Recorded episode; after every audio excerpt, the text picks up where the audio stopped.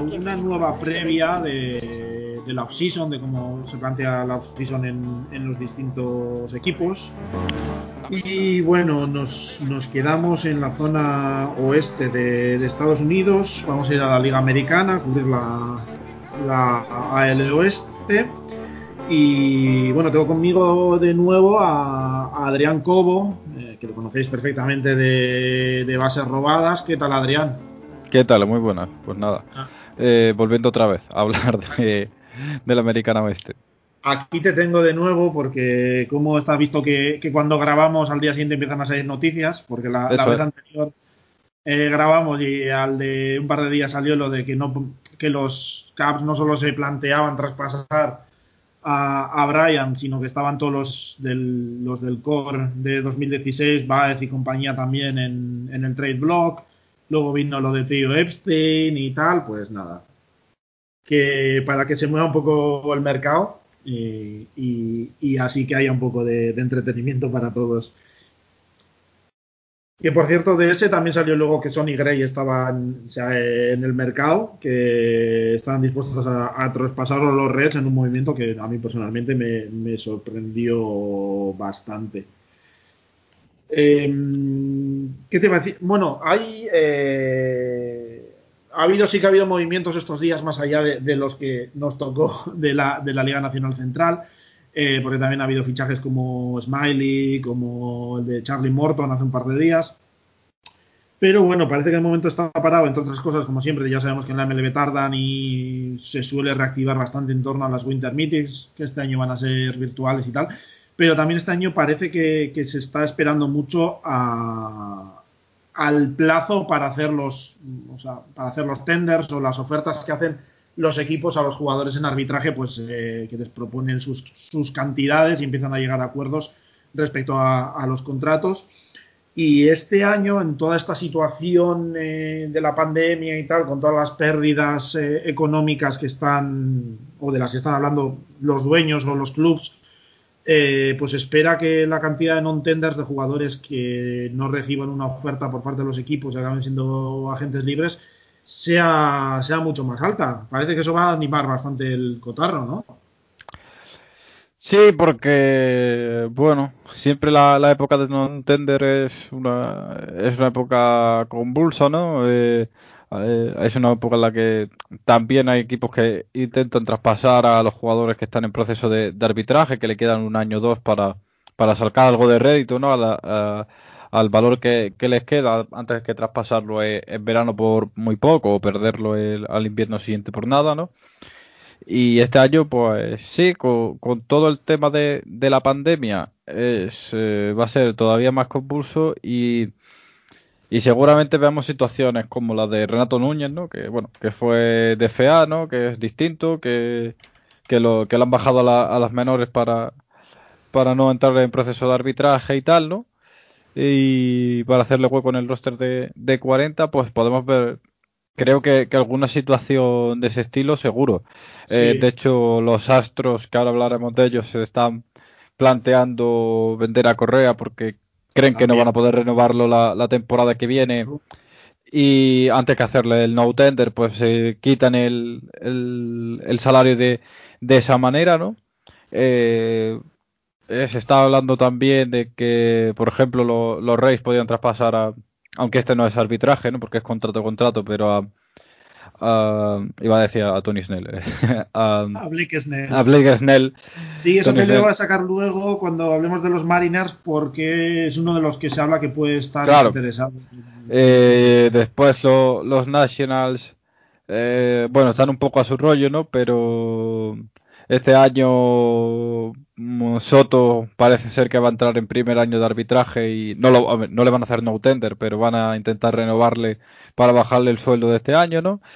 O sea que va a haber un montón de situaciones que, Sí. que va a haber que, que controlar este año en base a los no tender, más todavía que, que la temporada pasada incluso y bueno, ya estamos viendo que, que hay equipos no dispuestos a pagar según qué años de, de arbitraje y tal por, por el hecho de, de ahorrarse un poco de, de dinero y básicamente yo creo que todos los jugadores que estén en tercer año de arbitraje o que o que estén en un mercado muy muy pequeño o en reconstrucción, que vayan hablando con, sus agentes para, para, ver si, si, alguien los quiere para encontrar un nuevo mercado, ¿no?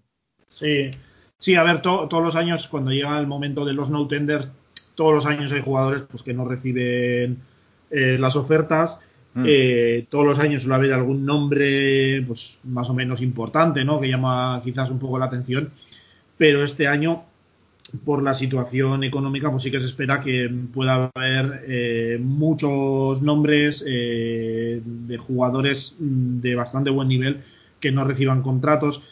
Que se espera también que haya muchos intentos, pues como lo de Núñez o como lo de Colton Wong, por ejemplo, en, San Luis, que le rechazaron la opción que tenían de 12 millones, pero que estaban intentando negociar otro contrato, pues por menos eh, dinero es decir, que muchos van a ser equipos que van a intentar, viendo si se les va una cantidad más o menos alta, eh, los, los eh, lo que se les proyecta en arbitraje, pues simplemente no hacerles una oferta e intentar que, que, firmen por menos cantidad. También no sé si no veremos más, que últimamente ya se está poniendo de moda, pero contratos de jugadores que están incluso en prearbitraje, incluso en el caso de Van White en los Mariners que no había debutado en MLB, que se les oferta, se les hace un contrato largo para todo el plazo de, de prearbitraje y de arbitraje para intentar tener una estabilidad financiera una idea clara de los gastos que van a tener en salario y tal, y yo creo que eso lo podremos ver también.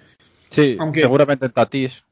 Sí, sí, Tatis estaba hablando ya, no sé, hay bastantes casos que pueden ser eh, en esa situación. Yo también mm, creo que como estamos viendo eso va a afectar sobre todo a la clase media, digamos, de estos jugadores, porque al final los jugadores que en arbitraje te están cobrando o se les proyecta pues 17, 18 millones, 19, eh, como puede ser el caso de, del Indoor que se proyecta 19, a todos esos es porque tienen un talento enorme y unos números enormes y, los equipos no les van a dejar escapar en, un no tender pero a jugadores de calibre medio que pueden andar en torno a las 4 o 5 millones, pues quizás son los que sufran ese todo ese proceso de, no tender.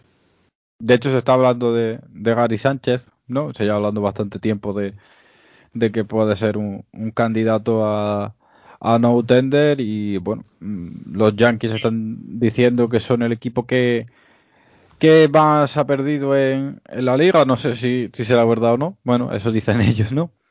Y, y, con el rendimiento y tal que ha tenido Gary Sánchez, pues es otro de los candidatos a, a quedarse sin, sin, el, sin el arbitraje el año que viene. Sí, es una situación bastante, bastante compleja, ¿no? No sé, una situación en la que los equipos Oficialmente, según están hablando todo, la inmensa mayoría de, los dueños, me parece que el de los Rangers, por ejemplo, había dicho ¿no? que tocaba apretarse el cinturón, que ahí no iba a haber subidas en cuanto a gastos en salario y ese tipo de, cosas.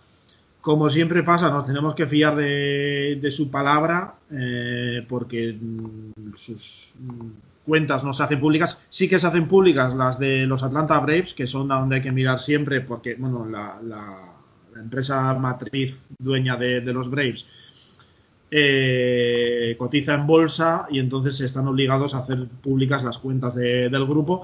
Y en este caso, pues he estado mirando antes y parece que los ingresos de, de los Braves, los que han declarado en el segundo trimestre, bajaron un 98% respecto a, a 2019 y en el tercer trimestre que ya sí había partidos bajaron un 48%, así que son eh, descensos bastante bastante importantes y eso obviamente pues va a afectar va a afectar primero lo que estamos hablando de los no tenders que va a ser eh, la primera fecha importante yo creo de, la off-season o a partir de ahora la primera fecha importante que, va a haber y, va a afectar también a los contratos que vayan a recibir en agencia libre los, jugadores.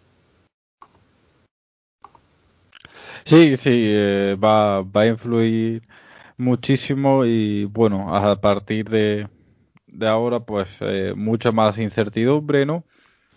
Porque eh, el, convenio colectivo es un poco ya fuera tiesto, entre comillas, pero bueno, la, el hecho de que Biden ganase eh, influye, por ejemplo, ahora en lo que van a jugar los los jugadores de los jugadores en college para jugar, ¿no? Van a reformar el, el estatuto de las de las ligas menores y tal, ¿no?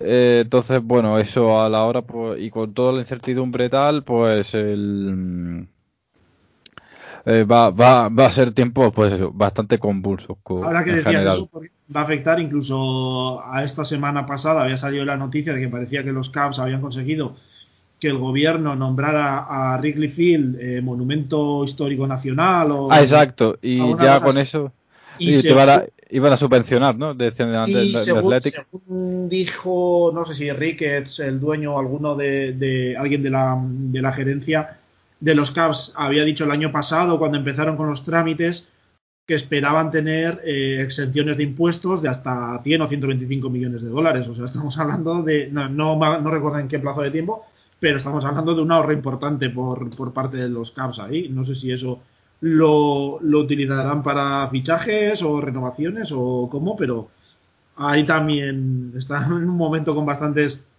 noticias económicas que van a, afectar directamente a, la off-season de la MLB.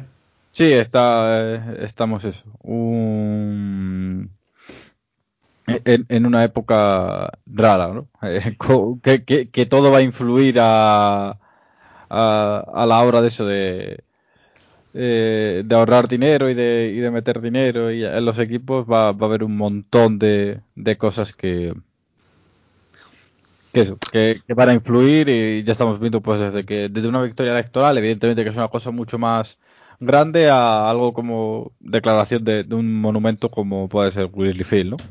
Sí. Eh, bueno, si te parece, vamos a ir a, con el primer equipo, que son los, los Texas Rangers. Un equipo que una decepción, yo creo, absoluta el, el año pasado, porque era un equipo Claro, eh, inauguraba estadio, eh, se hizo el esfuerzo de traer a gente como, como Kluber, por ejemplo. Luego al final, obviamente, no pudo inaugurarlo como es debido porque estaban los... Eh, no podía haber público, etcétera, por, por, todo lo que sabemos. Entonces, el equipo fue una absoluta decepción, uno de los peores récords de, de la competición. Sí que es verdad que hubo tuvo problemas, bastantes problemas físicos en general en todo el equipo, ¿no? Por ejemplo, Kluber eh, lanzó una entrada, José Leclerc, que era su closer, eh, lanzó dos entradas en toda la temporada. Eh, em, Andrews también tuvo sus problemas físicos y tuvo una temporada desastrosa.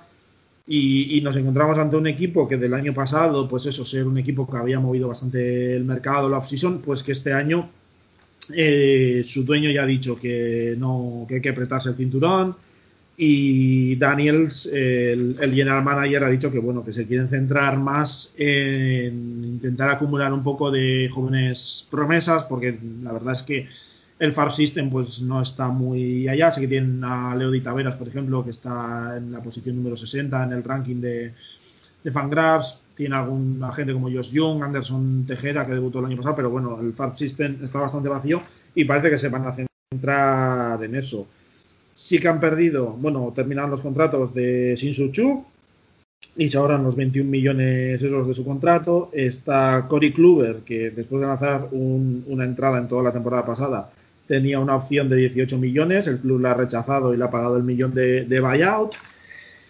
pero por más que se hayan ahorrado eso, parece que no están por la labor de, invertir en nuevos jugadores y que están pensando más en, no sé si una reconstrucción total, pero sí algo por ese, por ese estilo.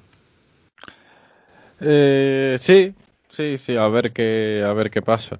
Con, los Rangers que, que, bueno, ya han dicho que, bueno, ya traspasaron a Mike Minor a los 6 eh, en julio, ¿no? Y y parece que Jordan Lais, eh, Gibson pues están en la puerta de, salida y evidentemente Galo pues que era intransferible hasta hace muy poco debido a un poco yo creo que la defensa de Galo realmente en el outfield es eh, en la defensa es un poco irreal ¿no?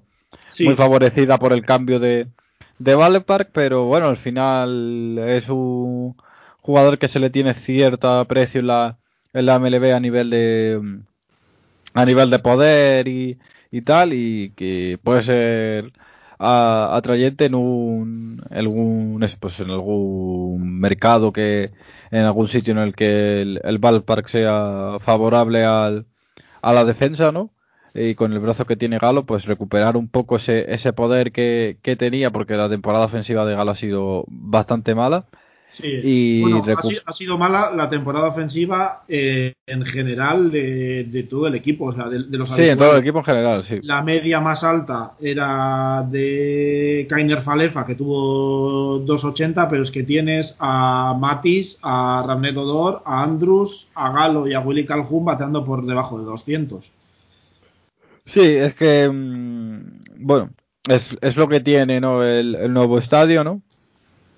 y la temporada ha sido rara. Decía a los jugadores de, los Rangers que, no se habían acostumbrado en absoluto a, jugar en, el nuevo estadio y que los cambios que había habido en el, en el staff pues no, no les había favorecido. Así que bueno, eh, un poco pues los equipos sabes hasta qué punto valoran o no como dijimos en el podcast de la de la de la NC, de la NL central no de la Nacional Central si eh, lo, lo, ocurrido en estos 60 partidos.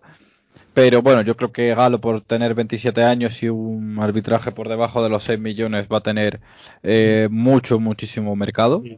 Sobre todo si en la nacional se, se aplica el DH, que puede ser su, su, posición natural en los próximos 5 o 6 años. Y a partir de ahí, pues bueno, supongo que Daniel Santana no va a tener el tender. Seguramente sea un candidato a, no, a no tender clarísimo. Está mencionando bastante al no tender. Mm, así que tal. Eh, Leclerc, a ver si algún equipo lo quiere, porque además tiene un contrato muy, muy amigable para, los equipos. Y todo lo que no sea, pues, vender a Leclerc, Galo y a algún pitcher, yo creo que no vamos a decir que es una mala offseason para los Reyes, pero si no, no la ideal, ¿no? Sí, a ver, la idea yo creo que es mm, porque prácticamente las únicas alegrías que tuvieron fueron los Gold Globes de, de Galo y el Gold Globe en, tercera base, para sorprendente siendo un catcher de, de Kainer Falefa, encima eh, bueno está en primer año de arbitraje, que Kainer Falefa va a cobrar o se le proyecta menos de, de 2 millones, pero es que el resto, pues bueno, ha dejado bastante que, desear, como decíamos, lo de Andrews se puede argumentar con que ha tenido un Babip nefasto, ha tenido muchas lesiones, pero vamos, pero luego eso, se habla de, que van a intentar sacar a, Galo, a Leclerc, a Rafael Montero, que tuvo un ex prospecto de los Mets que allí no triunfó, eh, pero lo ha hecho bastante bien en, Texas y puede ser interesante para algún equipo que quiera algún relevista. Me parece que tiene experiencia ya también cerrando partidos y tal, así que puede ser interesante porque se le proyectan eh, dos millones este año, le, queda le quedaría un año más incluso de control luego. Y sobre todo, pues intentar traspasar a, a Lynn, ¿no? que ya sonó muchísimo en, el trade deadline, al final no salió, según ha dejado es que las ofertas que llegaron no fueron nada buenas. Pero bueno, le queda un año a 9 millones. Yo creo que puede ser el momento ahora de intentar colocárselo a alguien. Sí, bueno, yo creo que, que Lee no sé hasta qué punto, pues, eh, por ser rival divisional tal, pero puede ser un jugador que, me encaje en Astros, ¿no? Mm. Eh, que te pueda encajar e, en unos Reds y se comen un poco de, del contrato y tal, y pueden sacar algo interesante de, de mayores, ¿no? Eh, eh, porque no, bueno, no te voy a decir un Sensel, ¿no? Pero estaba, los Reds están viendo que Sensel tampoco es la pieza clave para, para el equipo, ¿no? Y que pueden plantearse a lo mejor moverlo si llegas, si es por algo en concreto eh, interesante para ellos. Y bueno, pues Lyles, Lynn, Gibson, pues en, un equipo que necesite picheo medio, por ejemplo, los Mets también a lo mejor me, me puedan encajar, ¿no? Eh, algo en los, no sé, eh, si se lean un poco la manta a la cabeza eh, los Twins, ¿no? También. un poco los, los Yankees también por ahí tienen que ir, siendo rival inicial los Angels. Yo creo que, que tienen mercado los por, por vender, eh, a ver qué, qué, buscan exactamente con, con, los contratos, qué ofrecen el resto de, de, equipos, ¿no? Y también lo que están, a quién están dispuestos ellos a vender, ¿no? Sí.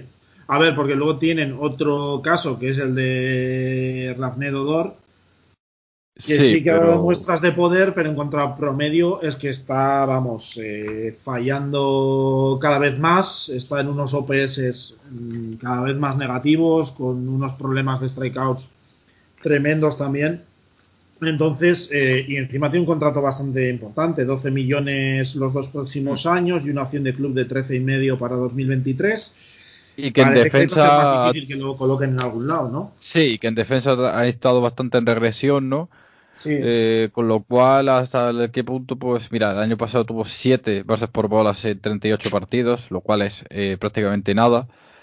Y claro, que hasta qué punto Odore era pues un jugador que, que bueno, que, que bateaba por encima, eh, en medio de lo que digamos, en la media de la liga y, y defendía por, por, encima de la media de la liga, pues se ha quedado en un jugador que, que ahora mismo pues, pues no tiene nada y lo peor es que tiene 26 años, ¿no? Sí. Que, está en su prime y ahora mismo está dando puestas de, regresión, ¿no? Eh, claro, yo lo del año pasado tampoco lo puedes contar a, ciencia cierta con que sea un acto de fe más que otra cosa, pero al final, bueno, no, no se ve que, que ahora mismo tenga facilidad para encontrar equipo, viendo baremos avanzados y tal de, de regresión que ha tenido, teniendo 27 años y un contrato que no es caro, pero no termina de, aportarte lo que debería, ¿no? Claro, y el tema es que los Rangers es que es un equipo que incluso estos los que estamos hablando que pueden salir son sus nombres importantes porque el resto pues de catcher pues podía estar Trevino o Sam Huff, eh, Ronald Guzmán que no termina de, tomar la, primera, Nick Solak que es segunda base pero ha estado jugando en el outfield bastante, eh, es que eh, Kainer Falefa, pues seguramente supongo que seguirá jugando en tercera. En el outfield, pues eso, Calhoun, que ha tenido, tuvo una temporada nefasta. Está Leo Di Taveras, que bueno, pues a ver si eh, ya debutó el año pasado, bueno, a ver si se asienta un poco y tal. Tiene muy poco. Y en el, bueno, y ya el, que estamos hablando que tiene muy poco es normal, porque la temporada pasada quedaron los Rayas vigésimo novenos en promedio, en OVP, en OPS, en carreras anotadas, vigésimo terceros en home mm. runs. Es un equipo que ofensivamente tiene muy poco y lo que se le podría quedar si traspasan a, a Lynn, pues es un Carl Gibson que tuvo una era de 5 y pico la temporada pasada y tiene este año 10 millones de, salario. Jordan Lyles que tuvo una era de más de 7 y tiene 8 millones. Eh, la cosa pinta mal, quitando los nombres que son más o menos los interesantes para traspasar, es que se le queda vacío el, el equipo de, talento mm. prácticamente. Y bueno, ya dijeron ellos que con el, con el nuevo Valparque iban a tener que hacer una reestructuración de lo que es la plantilla y la, y la importancia de que según áreas cubrir, ¿no? Porque han hecho un Valparque es eh, un estadio que es bueno, pues que es muy pitch friendly, ¿no? Que, que es muy favorable a, los a los pitchers y seguramente su, su, idea de futuro es centrarse en eso, en tener buenos jugadores defensivos, en picheo y en, y, en bate de, contacto. Así que, bueno, pues eh, supone una reestructuración muy gorda de lo que es la, la plantilla, pero claro, eso requiere un tiempo que no te puedas permitir teniendo pues a Galo con dos años más de, contrato o según qué cosas, ¿no? Vas a tener que, reconstruir desde prácticamente cero y bastante fuerte. Sí sí que es verdad, bueno, luego también eh, se ha hablado incluso de alguna compra, creo que leí en algún momento que podían estar incluso interesados en, en JJ Hub. El dueño en, bastantes momentos en los últimos años pues ya ha demostrado que no le tiembla el pulso a la hora de gastar dinero si hace falta, si ve que hay opciones, pero tal y como lo ha dejado caer él y que lo ha dejado caer eh, Daniels este año por lo menos parece que se van a centrar en vender y acumular talento joven y, quizás pues de aquí a uno o dos años cuando se haya sentado más ese talento joven pues ya volver a empezar a gastar y aprovechar ese, estadio nuevo para intentar atraer público, llenar un poco las arcas, intentar atraer a jugadores y nada, a ver cómo, cómo lo organizan. si te parece, eh, vamos a pasar al siguiente equipo, que serían los, los Seattle Mariners, que es un equipo que si decíamos los Rangers a punto de lo que podría parecer una reconstrucción, estos están ya a punto de ir eh, acumulando piezas, ¿no? Ya han tenido, bueno, el, el Cy Young de, de Carl Lewis, eh, un Gold Glove eh, en Evan White, aunque sí que es verdad que con el bate ha, ha fallado bastante. se espera que Mitch Haniger que bueno, vuelva un poco por, sus fueros, eh, pero sobre todo yo creo que lo que todos eh, estamos esperando es la llegada de todos esos super prospectos que tienen ahí en granjas, ¿no? Jared Kellenic, que ya se hablaba de que podría haber debutado en 2020, al final no lo hizo, y luego pues eh, Julio Rodríguez y compañía, Taylor Tramel, poco a poco, aunque están un poco más atrás, yo creo, en la, en la evolución, gente como, o sea, eh, los pitchers que han ido escogiendo han ido escogiendo en los últimos tres años eh, pitchers de, college en primera ronda, Logan Gilbert eh, en 2018, George Kirby en 2019 y Emerson Hancock en este último draft. Gilbert se habla de que podría estar cerca de, de debutar. Es un equipo que está a las puertas, se ha librado del contrato de Dee Gordon bueno, le han pagado un buyout de un millón para no asumir la opción de, de 14 millones que tenía. El año pasado estaba cobrando prácticamente 14 millones.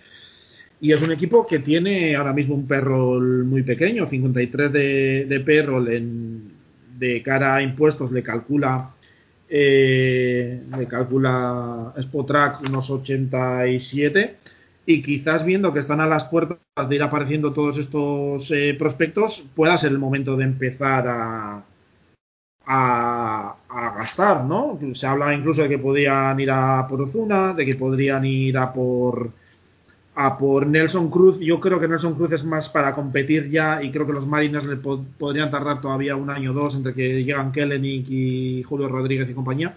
Pero también se habla de trades, ¿no? Que mencionábamos antes que sería una opción Blake Snell, que es del propio estado de Washington.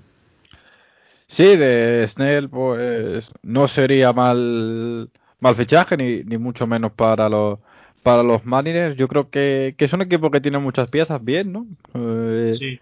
Eh, que, pero que podría ir por picheo. Yo creo que, que, el relevo más o menos lo tienen resuelto. Eh, el outfield puede que casi que también, ¿no? Mm, el infield a lo mejor no, no le vendría mal alguna pieza, pero bueno, es ya más difícil de conseguir, ¿no? si, si Wong, por ejemplo, no, no renueva con, los Cardinals, eh, no, no me parecería mal fichaje para los, para los Mariners, ¿no? Mm. Eh, realmente, pues, bueno, a ver qué... Mm, a ver qué, qué pasa, porque, bueno, en general hay mucho tienen dinero. De hecho, dijeron el año pasado que habían acumulado muchísimo dinero para, sí, sí, para, sí.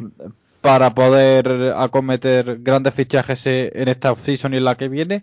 Vamos a ver en lo que se ha quedado eso realmente con, con toda la situación en la, en la que vivimos. Eh, seguramente hayan tenido que invertir algo del dinero que, que tenían invertido o bastante del dinero que tenían eh, guardado para eh, minimizar las pérdidas de de este año, pero bueno, el hecho de minimizar pérdidas o no tener ya tiene una ventaja competitiva enorme con, con respecto a la mayoría de equipos de, de la MLB, ¿no? Y, sí. y, bueno, yo creo que un segunda base a lo mejor eh, algo en el outfield o un bateador de, de poder le, le, puede venir bien. A ver que estaba sonando bastante Springer, de hecho. El problema es que, bueno, el hecho de que ser un river divisional eh, parece ser que no quiere fichar Springer por los, por los Mariners, o, o puede que sí, ¿no? Vamos uh -huh. a ver en qué queda eso. Pero bueno, eh, Washington además tiene un, una ventaja bastante grande con el resto de equipos, que es el, el hecho de, de que la, la, tasa de impuestos es, es, cero, con lo cual, bueno, mmm, con el, el, el, impuesto estatal, ¿no? Me refiero. Sí. Eh, con lo cual solo tendrías que pagar el federal y eso le da una ventaja a, a, la hora de fichar porque sabes que, que, el dinero que vas a ingresar va a ser más grande que el que, que el yéndote a, a, California o a otros lados. Sí, a ver, mmm, eh, por ejemplo, yo lo de Springer no lo había oído. Me sorprende en, cierta medida porque bueno, se espera que Haniger pues vuelva un poco por sus pueblos, está en segundo año de arbitraje, se le proyectan unos 3 millones, está Kyle Luis en, hmm. en prearbitraje todavía. Se espera el debut de Kellenic, obviamente, eh, de los tres de Kellenic, Julio Rodríguez y, y Tramel, los tres no te van a salir eh, bien, pero bueno, creo que estaban más centrados en intentar sacar de ahí eso e intentar seguramente mejorar un poco el infield, ¿no? Quizás la posición de catcher, tiene ahí a Tom Murphy y Luis Torrens, eh, pues quizás ser. Eh, un poco el puesto ahí, eh, en el shortstop. Pues bueno, tienen a JP Crawford, pero que al bate no termina de, explotar. Entra en primer año de arbitraje con, con algo menos de, de 2 millones. Eh, Evan White, pues otro jugador que se saltó AAA para, para debutar en esta situación tan extraña el año pasado. Un gran guante en, en primera base, pero también bateó 176. Habrá que ver cómo reacciona. En segunda, pues no está claro quién, puede estar, ¿no? Eh, Dylan Moore quizás, Seth Long, eh, eh, tiene ahí Kyle Seager, a priori parece el claro en, tercera, está, va a cobrar este año 18 millones y medio, es de los contratos o el contrato más alto que tiene ahora mismo firmado el club y luego tiene una opción de 15 millones para 2022. Quizás yo creo que aunque solo sea profundidad, tiempo que asegurarse para este año, sí que necesitan algo ahí de, en, el infield y, no sé, en cuanto a jugadores de posición, luego si consiguiesen algún DH, no así un poco de impacto, quizás Ozuna pudiese ser una buena pieza en ese sentido, le vas a tener que pagar dinero, afortunadamente lo tienes, tienes mucho espacio ahí, pero te lo puedes asegurar yo creo que para más tiempo que Nelson Cruz y quizás podría ser un movimiento así un poco de, los que tengan cierto impacto, pues de los más interesantes que podrían hacer. Hmm. A ver, lo de Springer sonó un poco como el, el long shot, ¿no? De si solo le pueden ofrecer dinero a ellos, pues se le ofrecerían a Springer, ¿no? Eh, es raro, pero a ver, es lo que, que ha sonado, a ver que yo tampoco me lo creo mucho, me creo más eh, el Real Muto de turno, me creo más el sí, eh, Osuna. podría ser otra opción, ¿no? Para ese catcher que mencionamos ahora. Exacto, para me creo a, a Snell o, algún pitcher así barato. Eh, de hecho, el año mm, de hecho, el año pasado sonó a Alex Cobb que lo querían en, Seattle por, probar, ¿no? Pero tampoco querían desprenderse de, muchas piezas. Eh, estando en último año de contrato, pues a lo mejor si Baltimore se queda un, eh, un, una parte del contrato, pues podría darse que, ¿no? Eh, a ver qué, puede pasar por ahí. Yo creo que lo que sea a lo mejor un, quinto brazo de, de picheo, un, catcher, un DH, eh, algo de poder, le, les viene bien. Y a ver hasta qué punto, pues eso, no les ha afectado en demasía toda esta situación ya de por sí y realmente pueden acometer esos ingresos que ellos decían que, que podían hacer este año, ¿no? Sí, a ver, yo creo que luego en cuanto al picheo que mencionabas ahora, tiene ahí piezas interesantes como Marco González, Justus Sheffield. Eh, está Kikuchi, que tiene un contrato de 16 millones eh, y medio este año y luego tiene, eh, tiene una opción que pueden activar los, los Mariners no para un año, sino para cuatro años adicionales. Sí que es verdad que me parece que tuvo un era de como 5 o algo así el año pasado, pero los números periféricos, el FIP y tal, son, son bastante mejores. Tiene un ERA de 5.17 y un FIP de 3.30, que, que es bastante mejor de lo que muestra el ERA en sí, pero luego, bueno, tienen opciones a Justin Dunn, a, a Margevicius y tal. Tienen opciones, yo creo que sí que necesitan, si quieren empezar a competir, quizás sea el momento, pues lo que decíamos, con Snell o así, tienen un una granja bastante profunda para, para atraer a, Snell desde, desde Tampa o para convencer a, los Reyes y podrían hacer algo eh, por ahí. Yo el bullpen, yo sí creo que firmarán bastantes cosas en contratos pequeños, no creo que se lancen quizás a por un Liam Hendricks porque necesitan a bastante gente, pero contratos hay, no sé si o algo así un poco más eh, medio alto para, cubrir un poco el, bullpen. Sí, a lo mejor un trainer no, no pero eh, cositas pequeñas como un hat sí, puede ser, puede ser una, una de estas interesantes. A ver por, por dónde tiran. Mm, sí, pero... que luego todo esto ya sabemos que con Dipoto es difícil de calcular porque te viene mañana, te hace 7 trades en 25 minutos hmm. y te destroza un poco las previsiones, pero parece que a priori... Sí, mañana te ha vendido a Kikuchi, a Siger, a, a a, cambio de nada y ya está, y el tipoto y, y Bueno, por, de pronto ha conseguido un equipo que tenía poca granja y que estaba bastante esto. Los ha puesto a las puertas y ha conseguido, yo creo que en los Mets nos vamos a arrepentir de bastante, durante bastante tiempo del trade de Kellen y Kidan por Cano y Edwin Díaz pero, pero bueno. Bueno, hasta el día que puedas competir por algo serio. Hasta ese día sí, sí, veremos. No, pero Cano, tal y con, con, la noticia del PD y Díaz que no consigue un save, ni aunque le fuera la vida en ello, pues veremos cómo, cómo evoluciona eso. Vamos a pasar, si te parece, vamos a bajar un poco por, por la costa y vamos a ir a Oakland, donde tenemos a los seis, que yo creo que tiene que ser de los equipos que más piezas eh, han perdido a la agencia libre, porque termina el contrato de Semien, que se habla de que lo quieren intentar eh, volver a firmar, pero que tuvo, sí que tuvo una temporada bastante floja el año pasado, pero acabó finalista del MVP en, en 2019 y que tenía un contrato de 13 millones el año pasado. Se acaba el contrato de Minor, el de Joaquim Soria, el de Fires, el de Liam Hendricks el de Yusmerio Petit, el de Robbie Grossman y el de Tommy Lastella. Prácticamente estamos hablando de que afortunadamente tenían bastante profundidad en el, en el cuerpo de, abridores, sobre todo, pero han perdido ahí pues, a piezas como Minor y a Fires, pero han perdido bastantes piezas también del bullpen, ¿no? Como Soria, como Hendrix, como Petit, eh, como TJ McFarland. Eh, hay bastante cambio que en, los Athletics, unos Athletics que encima tienen que ver cómo va el cambio de, Billy Bean, que parece que, se va.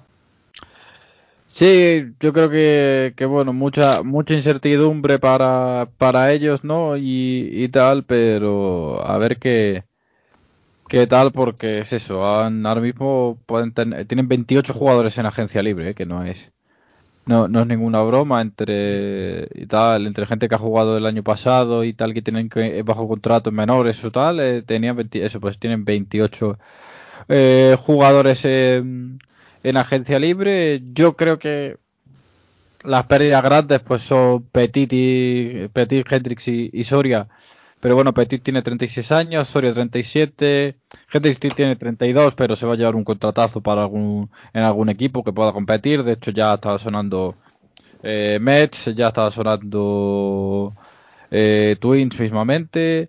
Eh, estaba sonando a lo mejor en Atlanta si, si eso, ¿no?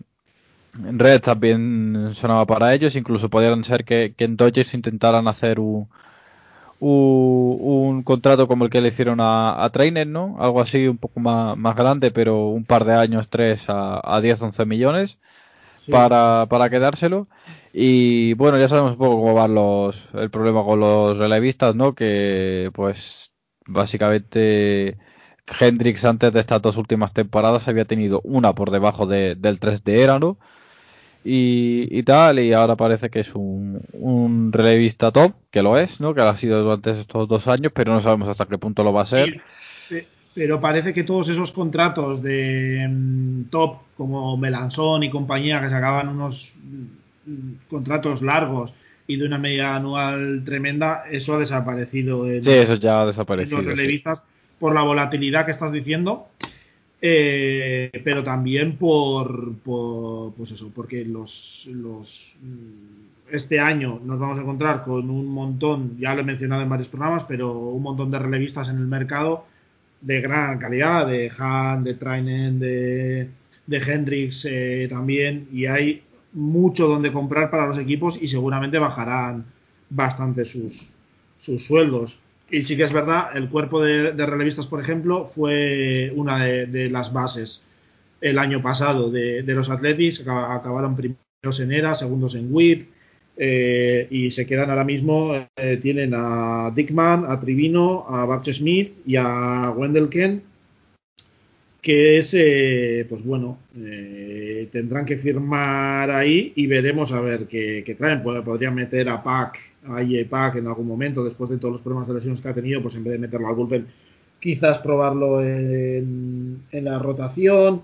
Eh, veremos a ver cómo se lo pueden montar, pero necesitan reestructurar bien porque han perdido a piezas grandes. Sí, después vamos a ver qué pasa con después de porque Grossman es agente libre, ¿no? ¿Qué pasa con el con el outfield. Eh, lo de Chris Davis ha salido ranísimo, ese contrato. Chris Davis sí ha salido los, los, últimos años, especialmente porque lleva dos años que ha desaparecido totalmente Chris eh, Davis. exacto, desde que firmó la renovación eh, ha, desaparecido completamente. Y tiene, Es el contrato más alto del equipo, que tiene casi 17 millones, último año de contrato. Ahí está. Y el segundo contrato más alto es el de Piscotti. El de Piscotti. Que tiene este año va a cobrar 7 millones y medio. Le queda otro de 7 millones y medio y, una opción de 15, de 15 millones en dos es años. Que, es que los seis eh, en realidad tienen un perro ahora mismo de 60 millones, le, le calcula Spotrack de cara a impuestos 88 millones. Pero claro, no que, suena a que tenemos a que tiene mucho hueco ahí, pero no creo que no, tanto. no, no van a gastar los, Reyes, eh, o sea, los Athletics. Eh, no, los Reyes tampoco van a gastar. No es un estilo, sí que, sí que se está hablando, sí, eh, sí que se está hablando de que en los últimos años ha mejorado la situación económica de los Athletics, que tienen más capacidad, algo más de capacidad económica, pero no les veo gastando. Yo creo de, de picheo tienen a Manaea, a Brasi, a, Monca, a Montas, a Luzardo, eh, se habla de que seguramente echarán mano de lo que tienen en, la organización. Eh, puede ser Pac si se recupera de, lesiones, puede ser Dalton Jeffries, puede ser Caprielian. No sé yo si se lanzarán a por algún abridor de nivel, de nivel más bajo, de pues algún contrato de un año de dos, eh, pero con un, promedio anual más bajo. No, no, no, desde luego no le veo peleando por Trevor Bauer ni, ni nada parecido. No, no, o sea, ahora mismo pues su, digamos, su misión no es la de encontrar, bueno, eso, uh, pitchers baratos que, que sepan ellos que, que con su sistema de pitcher, con sus estadísticas pueden rendirle, ¿no? Sí, a ver. Sí, algún contrato barato, intentar ver a ver si lo de Cole por ejemplo, ¿no? Por ejemplo. este año algo más, algo corto, gente que conozcan como Rich Hill. No lo sé, eh, algo que les pueda funcionar, pero desde luego yo creo que ahí no se van a volver locos en, el pichado abridor, creo que van a echar bastante mano a lo que tienen. Y donde sí creo que van a tener que hacer un esfuerzo eh, importante va a ser. Eh, en el relevo. Sí, en el relevo que mencionábamos antes y luego en, las posiciones el outfield puede ser algo de, profundidad, quizás Piscotti, quizás, bueno, tiene a Piscotti, Caña, eh, Laureano, quizás meter alguna pieza más ahí, que aunque sales de un poco de profundidad, si no se en lo que tiene la organización, pero sobre todo en el centro del infield, eh, porque sí que en las esquinas tienen a Matt Olson y a, Sheldon News, en The Catcher tiene a Son Murphy, pero en el centro del, del infield es que tiene ahí un hueco eh, importante, porque está quizás eh, Tony Kemp, está Sheldon News, está, se habla de que quizás a Chad Pinder eh, lo puedan pasar al short, pero yo creo que aquí sí que tendrían que hacer algún esfuerzo de traerse a alguien. Y quizás hoy lo comentaba yo creo que en el grupo de Telegram de, de las mayores, de que quizás podría ser uno de los equipos que podrían intentar Habrá que ver qué, ofertas tiene ahí, pero al chico coreano eh, Hason Kim, creo que se llama, que han confirmado los Kibun Heroes que lo van a poner en el, en el mercado y quizás puede ser, si no se va de madre las pujas, pues quizás podrían ir a por, a por algo de ese estilo. Sí, a ver qué, pasa. El, el, centro del infield es, la verdad es que un cuadro. Están intentando a ver qué pasa con, con Siemens, ¿no? Mm. Porque ellos dicen que todavía tienen esperanza y que lo del año pasado fue un poco, pues eso, una, una anomalía estadística, una, un mal año y en, un en una en una en, una en un cómputo estadístico que es irrelevante, ¿no? En una muestra estadística. Sí que parece que han confirmado que, que, van a negociar con él y que van a intentar que firme un nuevo contrato con ellos. También se habla de que quieren mantener a, Tommy La Estela. No lo sé. Eh, lo que está claro es que ahí tienen que hacer un esfuerzo si quieren ser, ser competitivos. Exacto. Más teniendo en cuenta que, bueno, la situación económica ha mejorado para ellos y que eh, hablas con gente de, los Reyes, ¿no? Y, perdón, de los Reyes, me, lo has pegado. Eh, de los seis y de tal, y dices, a ver, si hay dinero para construir un nuevo estadio, hay dinero para, para gastarse en jugadores, aunque sea de, de perfil medio, ¿no? Sí. Entonces no, no, te pides que, que, un Siger, pero sí un pero sí un Tommy Lastela, intentar renovar a Siemens si no pide mucho dinero, todo este tipo de, de movimientos. Yo, decía lo del coreano porque al final siempre suele haber ya dudas de, cómo van a pasar los jugadores japoneses de la NPB a la MLB pues por el salto de nivel. la KBO se considera que está un pelín incluso por debajo de la NPB y Kim sí que parece el mejor, o se habla que puede ser el mejor jugador seguramente de la KBO, pero quizás haya equipos, además es muy joven, tiene 25 años, pero quizás haya equipos a los que, bueno, pues les genera alguna duda el salto de nivel y tal, y quizás ahí los, los seis pues puedan sacar algún contrato un poco más eh, pues fácil o, agradable para ellos, para los propios seis, ¿no? De que no sea tan caro. Y si quieren competir este año, pues puede ser una, una opción. Sí, puede ser, puede ser una opción por ahí a ver qué, qué tal. Evidentemente, pues les queda mucho que, andar a, los seis. Y... Sí, obviamente es otro equipo que suele ser además bastante creativo, así que se puede. Sí, por no decir conservador, ¿no? Sí. Eh, vamos, si te parece, con, otro equipo, con precisamente a un equipo con un payroll, o sea, de un equipo con un, de un payroll bajísimo a uno con un perro mucho más alto, como son los, los Houston Astros, que tienen eh, un perro de 142 millones, de cara a impuestos estaría en 176, eh, por lo que se, dice que tienen 30 35 millones para, gastar este año si se quieren mantener por debajo del límite del impuesto de lujo, que como la mayoría, prácticamente todos los equipos, eh, entiendo que sí, puede haber alguna excepción, pero la mayoría de los equipos lo, lo van a hacer. Y sí que es verdad que han perdido jugadores importantes a, la agencia libre, ¿no? Eh, George Springer le hicieron la qualifying offer, la, rechazó. Michael Bradley eh, ni siquiera recibió la qualifying offer, es agente libre. Ahí se van dos tercios de tu de tu outfield titular. También se va Josh Reddick, que también cobra 13 millones. Roberto Osuna eh, lo pusieron en waivers, eh, me, parece. Bueno, lanzó cuatro, cuatro, entradas la temporada pasada, cobraba 10 millones. Eh, se, convierte en agente libre. Brad Peacock también, Chris Dravensky también. Solo entre Springer, Brandley, Reddick y Osuna han, han librado ahí como 60 millones en, en salarios respecto a lo del año pasado pero aún así mm. siguen teniendo a Justin Verlander, que eh, no jugará seguramente la temporada y cobrará 33 millones este año, en su último año de contrato, y a Zach Greinke con sus 35 millones, de los que 10 me parece que paga Arizona.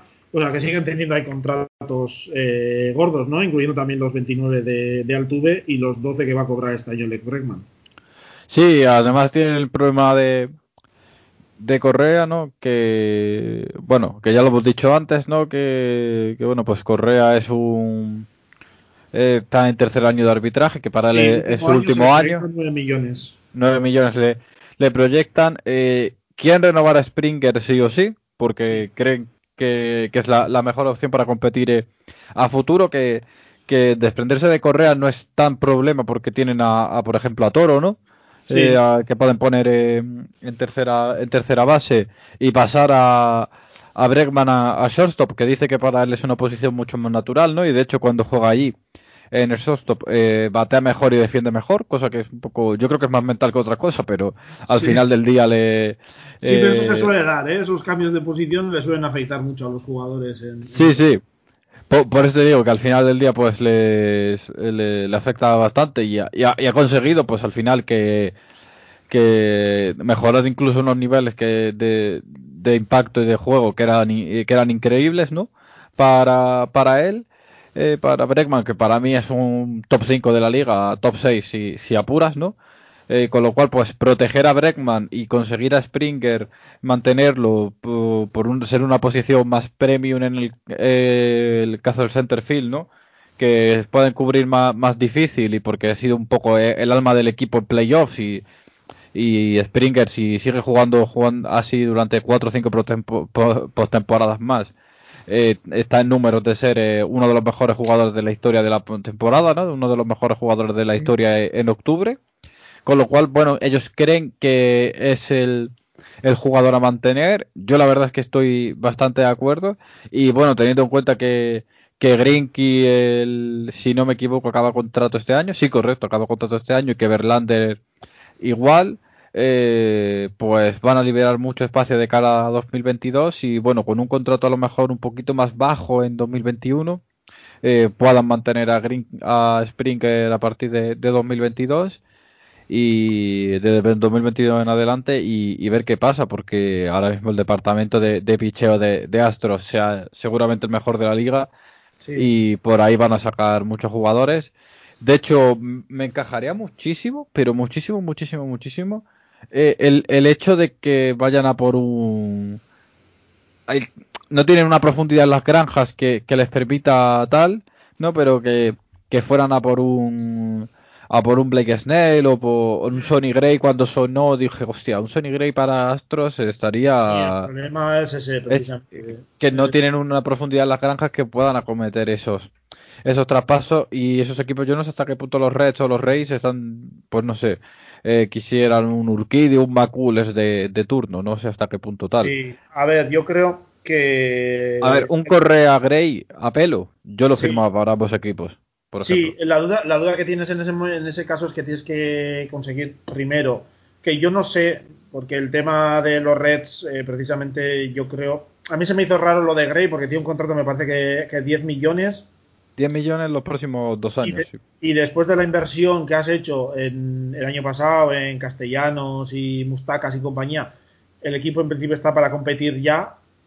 y sí que es verdad que se está diciendo que el dueño quiere recortar esto, o sea, recortar salarios y tal, y bueno, obviamente una opción es un y esos 10 millones, por encima puede ser atrayente, pero claro, te quedas con un, con un cuerpo de lanzadores después de perder a Trevor Bauer mucho más flojo, y, si ya pierdes a Sonny Gray, tremendamente flojo yo creo, porque se quedaría prácticamente Luis Castillo y poco más y se queda el equipo después de la inversión que has hecho sin opciones de competir, pero es una opción y claro, el tema es que tendrías que convencer, yo creo que ahí los Reds pedirían que por lo menos se hablara con Correa de si quisiera renovar, porque claro, Correa entra en último año de, de, de arbitraje, en último año de contrato, sería gente libre después. Y luego yo creo que no sé si, si los Reds Quizás eh, lo que necesitan más sería picheo, ¿no? Después de perder a, Bauer, que tanto ataque después de las inversiones que hicieron el año pasado, pero no lo sé. Supongo que por, intentarlo eh, no es eh, mala, mala opción, pero lo que está claro con, con, los Astros y con el tema Correa Springer, se venía hablando de que ellos estaban en un punto en el que tenían que decidir a quién renovar prácticamente, ¿no? Porque con los contratos que tenían ahí de de Grenkin, de Verlander y tal, pues era mucho dinero metido y que tenían que ver a ver con quién se, quedaban. Le hicieron la calificada a Springer, no lo, no lo aceptó, lo puede negociar, pero el problema que yo creo que pueden tener es que yo creo que Springer es uno de los tres únicos jugadores, junto con Bauer y con Real Muto, que van a conseguir contratos de mercado más o menos normal. Pues, cinco años mínimo y sus 20, 20 y tantos millones por, temporada, seguramente sean los tres únicos que puedan sacar contratos de, ese estilo. Entonces, es una cantidad importante y sí que es verdad que con Correa ahora se está encontrando que era el plan B, ¿no? Si no podían retener a, a Springer, pues retener a Correa pero se están encontrando eso, con que Correa es bastante reticente y que no quiere este, firmar ahora una extensión a largo plazo, que quiere probar la agencia libre. y se pueden encontrar de la noche a la mañana, pues que se quedan sin ninguno de los dos la temporada que viene. Sí, a ver qué, qué, pasa. Además estaban diciendo que Springer, pero, sí, bueno, Springer lo querían renovar, sí, lo estábamos hablando, pero que, bueno, el, este, que Bradley estaba muy cerca de renovar y que incluso eh, estaba dispuesto a, a, perder dinero por tal de quedarse en los Astros, que, que él se había contado muy, muy a gusto, que lo habían recuperado de, de una manera... eso, eso es cierto. Y, tal y bueno él estaba bastante agradecido con lo que con el trato que le habían dado eh, ahí en, Astros y que y quería quedarse. Así que vamos a ver hasta qué punto pues bueno incluso es capaz de perdonar el dinero que es algo que él mismo ha dicho incluso es que lo ha dicho su agente no que, él quiere, pues eso, firmar el máximo dinero posible, pero que si hay que, si él quiere 10, pero los Astros dan 8, pues se quedan 8 en Astros antes de que cobrar 10 en otro lado, ¿no? Sí, lo, que, lo que está claro yo creo es que sí que necesitan, si no es convenciendo a, a Bradley, traer algo, o, sea a Bradley, sea a Springer, sea a los dos, pero traer algo para ese outfield, porque ahora mismo mm. es Kyle Tucker y, y dos huecos vacíos prácticamente, o sea, no tienen nada ahora mismo que les dé opciones en ese, en ese outfield. Está Jordan Álvarez, eh, bueno, más para el DH, pero que, que tuvo apenas jugó la temporada pasada un par, partido, un par de partidos, me parece que primero con COVID y luego con, con lesiones.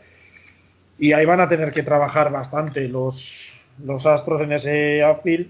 En principio, el infield está todo eh, fijo sí que quizás podían tener algo más de profundidad, pero está bueno con Maldonado, Gurriel, Altuve, eh, Bregman y Correa este año, a ver si finalmente le convencen para que, para que renueve o lo traspasan al final. Ya digo, si quieren recuperar, sacar algo esto, tendrán que más o menos eh, convencerle de que sea receptivo a una posible extensión al equipo donde vaya, porque si no, yo tengo mis dudas de que vayan a poder sacar eh, tanto, desde luego no creo que vayan a poder sacar tanto como sacaron quizás con Mookie Betts los, los Red Sox, pero bueno, veremos, porque luego el, cuerpo de lanzadores sí que parece que está bastante más eh, establecido, ¿no? Porque está Grenky, obviamente Verlander no va a jugar, pero bueno, está Grenky, eh, está McCullers, está Cristian Javier, está Framber Valdez, está José Urquidi, parece que hay, por lo menos los abridores, pues lo tienen más cubierto ahora mismo. Sí, de hecho Verlander estaba hablando de que él quería jugar hasta los 40, ¿no?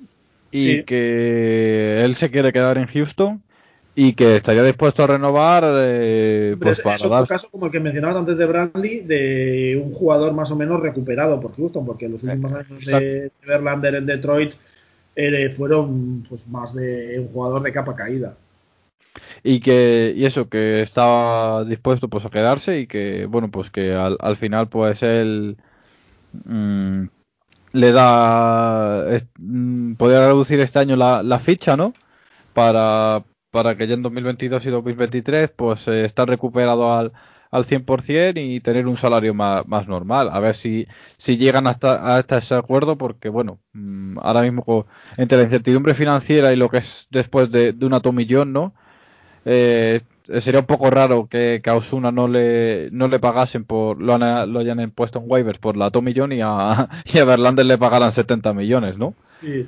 Sería un poco raro de, vender eso, aunque bueno, cada uno tiene sus tal y para, para Houston es mucho más importante Verlander que, que Osuna y, por, por, razones más que, más que obvias, pero bueno, yo creo que que a ver qué pasa con, Houston, pero quitando el outfield y la duda de la duda de Correa y si pueden traer algún picheo más para, el relevo, yo creo que, que algo pueden traer, pero ya el año pasado se sacaron picheo prácticamente de, la nada, ¿no?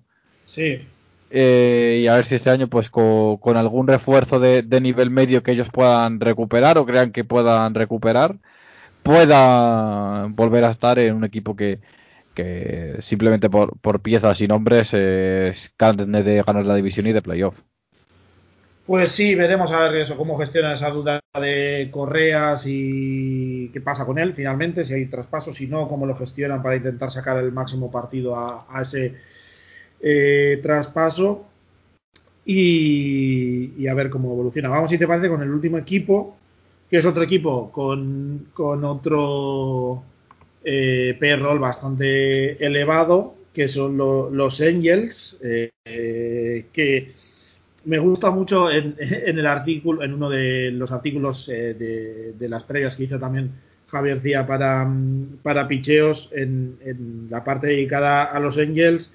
Dice, como todos los años, necesitan picheo en cualquier forma posible y seguramente acabarán firmando a un Springer o a un Real Muto de, de la vida, ¿no? Y, lo que está claro es que necesitan, es un equipo que necesita picheo, picheo, picheo y más picheo, porque la verdad que lo que tienen ahora, eh, pues deja, deja un montón de dudas. Empezando por, la rotación, que si Dylan Bundy, eh, Barría y Griffin Canning, pues tuvieron eras bastante aceptables. Dylan Bundy tuvo 3.29 la temporada pasada pero Shohei Otani es una duda absoluta, no sabes qué vas a tener ahí. Y a partir de, ahí, pues es toda una incógnita lo que, lo que pueda pasar, eh, porque no hay mucha más profundidad de brazos medio fiables ahí atrás. El cuerpo de relevistas, pues está Hansel Robles, pero que se habla de que podría ser otro candidato Ana Utender, está Matt Andriesev, está Mike Myers que tuvo una era de 2,10.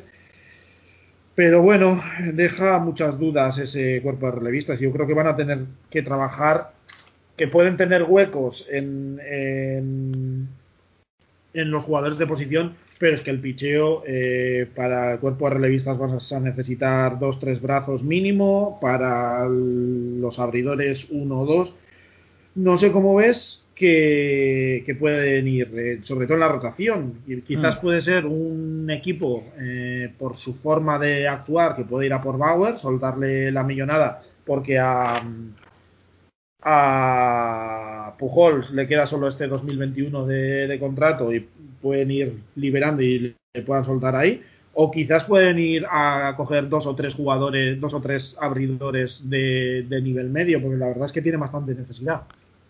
Eh, yo le veo más sentido ir a por abridores de nivel medio que, a por Bauer, ¿no?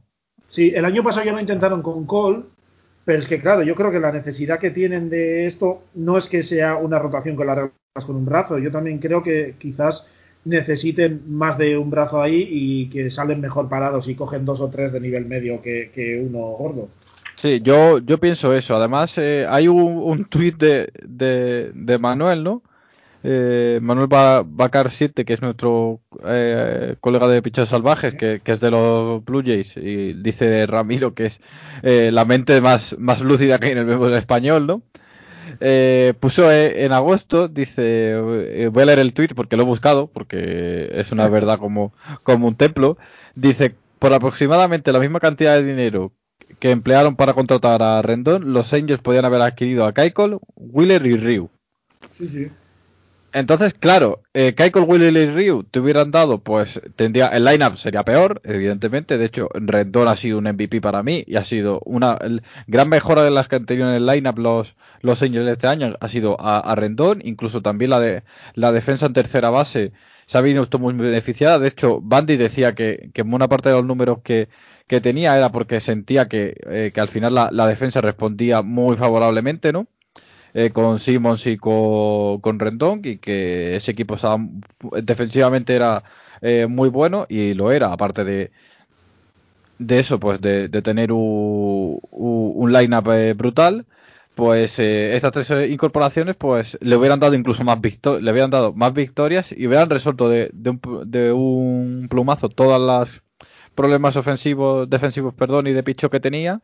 Y, por ejemplo, yo creo que este año podían haber ido por un Real Muto, por un Springer, por algún jugador de estos. No tenía que ser eh, haber sido imperiosamente a eh, Rendol el año pasado, pero bueno, ya eh, la inversión está hecha y van a tener que eso, pues buscar jugadores de, de nivel medio hasta qué punto pues eh, van a poder conseguirlos, ¿no? Sí, porque sigue, sigue, perdona. Sí, sí, sí. Bueno, no, que nada más que, que eso, que, que al final las inversiones e, en los Rays han sido, eh, pero otra vez digo los Rays, en los Angels han sido nefastas, han sido un sinsentido, pero a la hora de la verdad, en la que ya tienen el, la alineación montada y que vuelven a necesitar picheo, eh, hacia dónde acuden, ¿no? Para, para conseguirlo, ¿no? Eh, es un poco una situación bastante extraña y, peliaguda al final y a ver hasta, hasta qué punto consiguen resolver una carencia de picheo que, que, está a todos los niveles.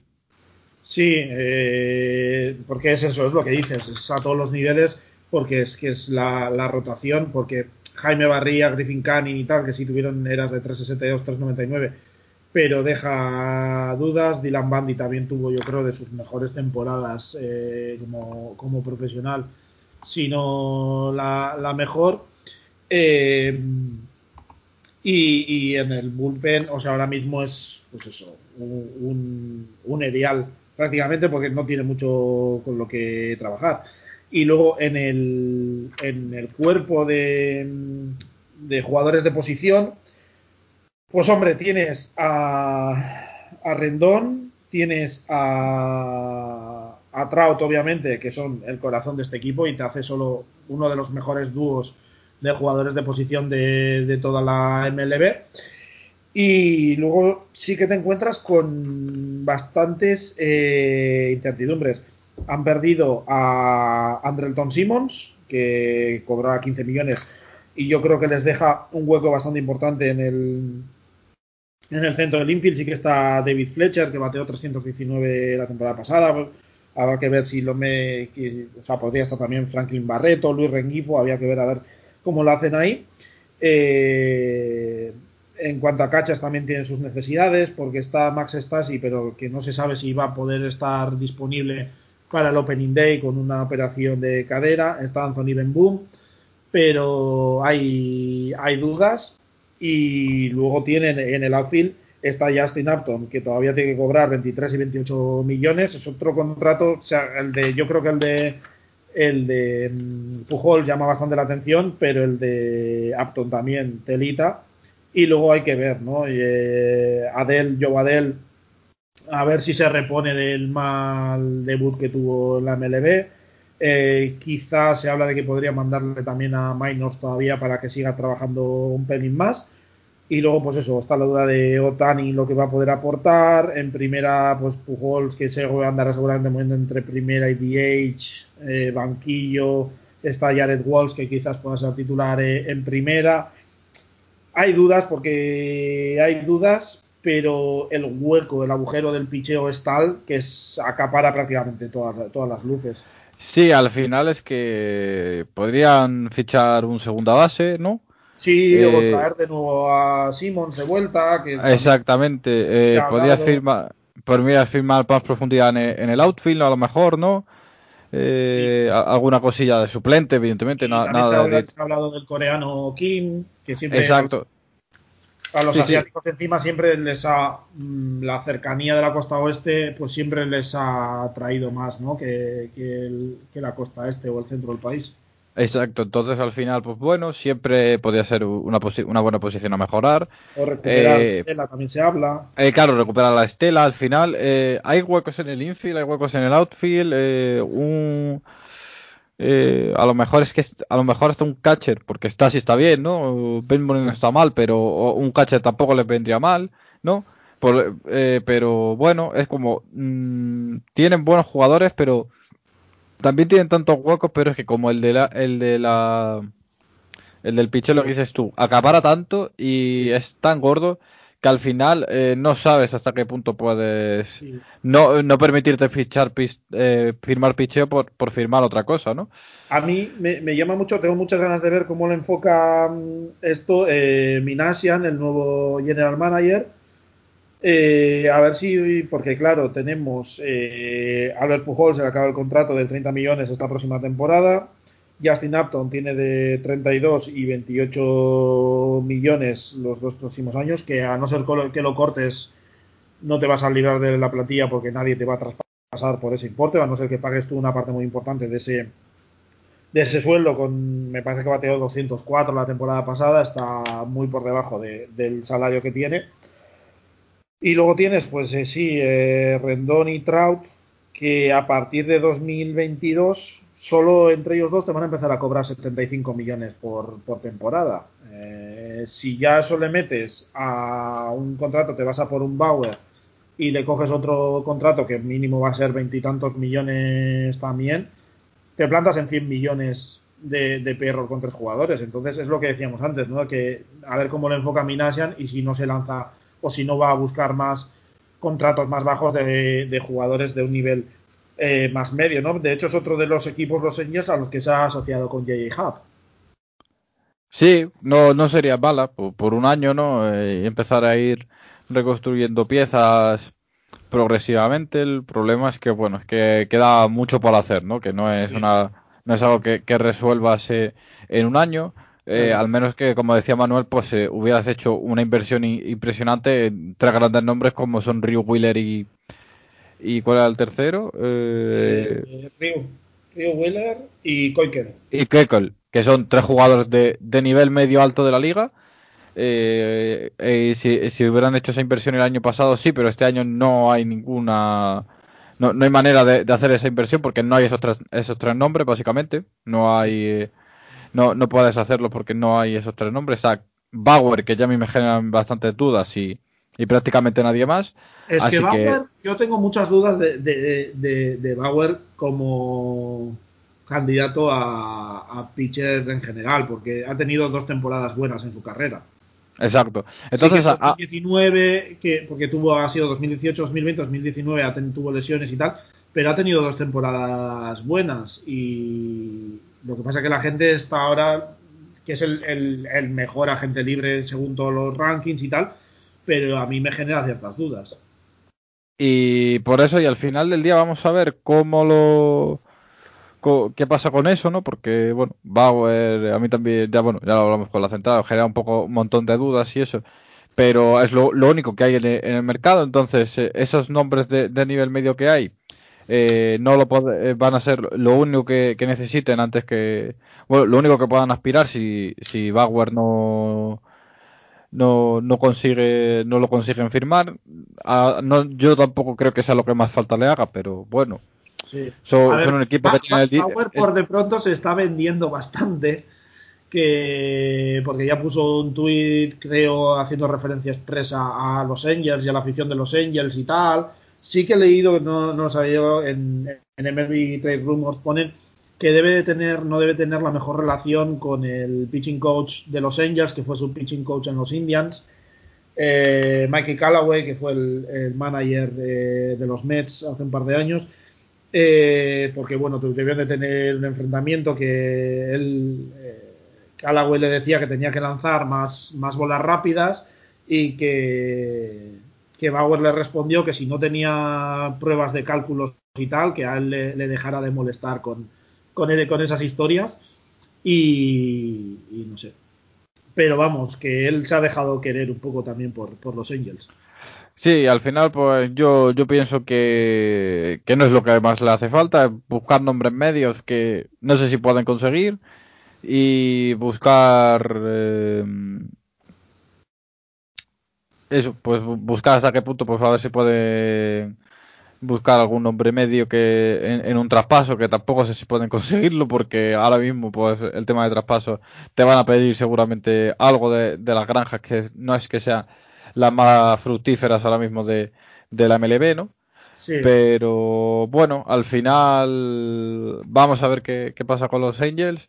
Eh, es un equipo que al final tiene el dinero por castigo y si, si, es por dinero casi que pueden conseguir a, quien quieran, ¿no?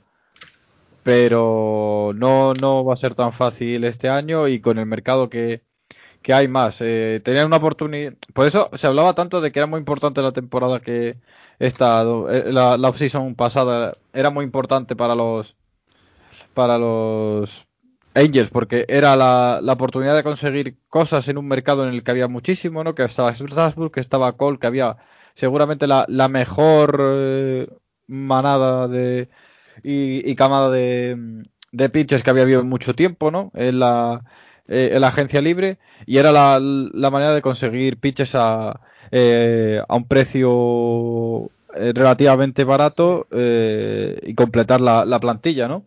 Parecía que Bandy con, con Bandy y ya tenían cubiertos los puestos 3 y 4, podían ir a por el 1 y el, 2 y al final no surgió nada y fueron a, se quedaron con Rendón cubriendo algo que ya tenían. Y ya este año pues eh, se han quedado básicamente con la nada porque no hay nada.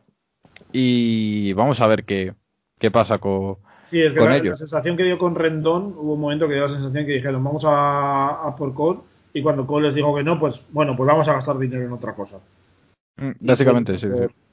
A por Rendón. Bueno, veremos. Seguro que animan bastante, ya digo, la necesidad es, eh, es importante, dinero tienen, a ver cómo lo enfocan, y seguro que, que le dan eh, eh, mucha emoción a, a, a esta off-season. Pues nada, Adrián, muchas gracias por haberte pasado para hablar de- del oeste de la americana. Pues nada, a ti por, por invitarme. Y nada, ya iremos hablando de más cosas de estas, de salarios y contratos y bueno, y de béisbol en general en, en los próximos meses. Sí, ahora mismo hay que hablar de, de contratos y, de cómo encajan piezas y es lo que toca y ya pues de, de béisbol y tal, bueno, eh, iremos hablando progresivamente conforme se acerque marzo, ¿no? Sí, ya, Eh, ya llegará el momento de hablar de, de spin rates, eras, medias de bateo y, y. Exacto, eh, eh, subidas, eh, superarbitrajes y esas cosas. Y ahora lo que hablamos de, de Bauer, a ver si mantiene los ratios que ha tenido, el FIP y esas cosas, o si no y tal.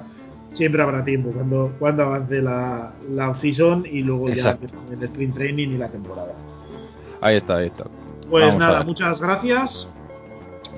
Y nada, los oyentes, pues nada, nos eh, oímos dentro de poco con la siguiente previa de la off-season, que ya son, nos quedan un par de divisiones. Y nada, que enseguida nos volvemos a oír. Un saludo a todos.